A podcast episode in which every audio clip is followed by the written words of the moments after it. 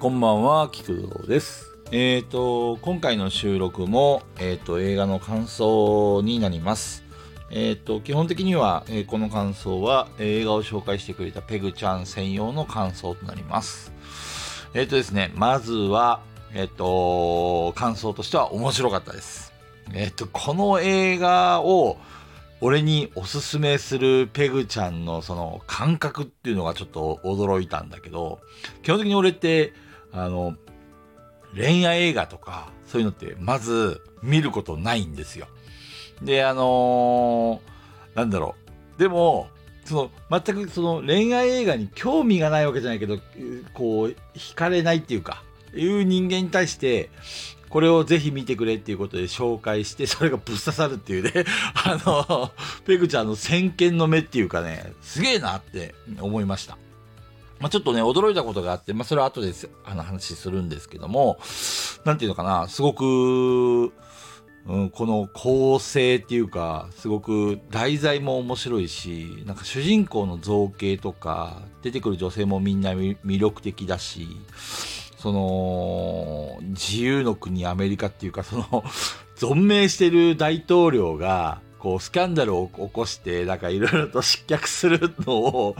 あの、そう、実際の顔出しで、なんかこう、それを背景に描くっていうのが、もう本当に日本じゃ考えられないシチュエーションだなっていうのもちょっと驚いたんですけど、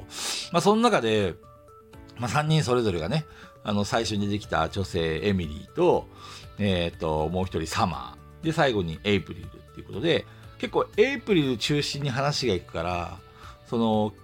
てっきりこれエイプリルがママなのかなっていうふうに思ったんだけど、えーでも実はあのエミリーが、えー、とママだったっていうところも驚いたしでもなんかこう根本的にこうなんていうのかなあのうんとこううまく言えないんだけどすごく男の気持ちがわかるっていうか心情がわかるっていうかこうやっぱり失恋した時っていうのはどうしてもねあのその時に近くにいる女性とかになびきやすいっていうかでも本命の女性っていうのがこう心のどっかにずっと残ってて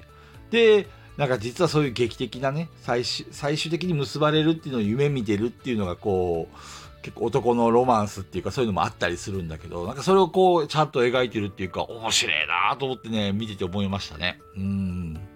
なんかこう自分がえっ、とそう驚いたことっていうのがその前回のガヤラジの時にあのペグちゃんが最初に映画、菊蔵さんに、えー、とおすすめした映画は、えーラブダイアリーズですっていう話をしてくれたと思うんだけど、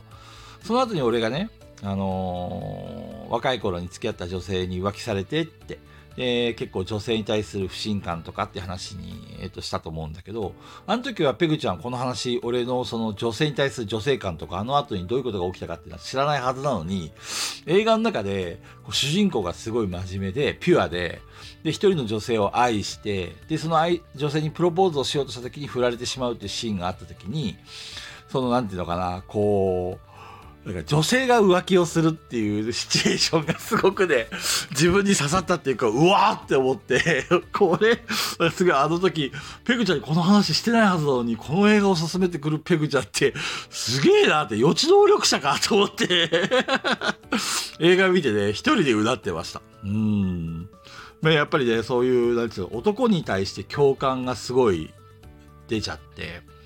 でね、まあ最終的にその、まあ離婚になった後に、そのずっと思い続けてた女性とまあ結ばれたのかな？わかんないけど、こ こ子供と一緒に 行くっていう中で、なかなか面白いシチュエーションだなと思ったんですけど、まあね、本当になんか、キュンキュンしちゃいますよね。ああいう、その日記をね、あの日記っていうか、えっとその人が探し求めた日記を探、えっと見つけたのもすごいし、で、それを渡したいけど、そのケビンっていう男がいたから、あの、まあ、意地悪じゃないけど、私、私そびれちゃう。で、でもそれを残してたのが、まあ、本当かどうかはわかんないけど、まあ、絆っていうか、そういうものだっていう話で、まあ、最後を迎えるんだけど、まあ、なんか面白いな、面白い、面白い、うん、面白い。本当にね、とにかく終始、なんか、おその男がねまた不器用だよね。それがねなんかね自分になんかちょっと似てるなと思ってね。なんか、うん、ちょっと 本当驚きました。あのペグちゃんすごいわ。2回連続で俺にぶっ刺さる映画を紹介するってあんた本当映画ソムリエだよ。本当怒っていいと思うよ。すげえよ。本当びっくりしました。ありがとうございます。また紹介してください。絶対見ます。というわけで、えー、菊蔵の感想でした。じゃあね。バイバイ。